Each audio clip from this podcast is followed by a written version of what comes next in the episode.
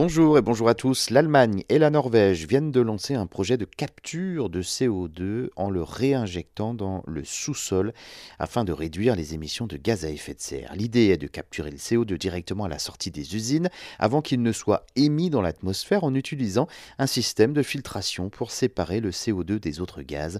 Ensuite, il faut évidemment le stocker pour qu'il soit transportable. Environ 20% des émissions industrielles en Allemagne seraient ainsi captées d'ici 5 ans. CO2 serait transporté euh, dans des tuyaux, puis dans un pipeline sous-marin de 900 km de long jusqu'en Norvège. Arrivé en Norvège, ce CO2 pourrait être traité dans un terminal. Celui-ci accueillera ainsi des navires qui viendront donc avec du gaz à enterrer. Le gaz sera ensuite réinjecté dans des formations rocheuses à environ 3 euh, km euh, des fonds marins.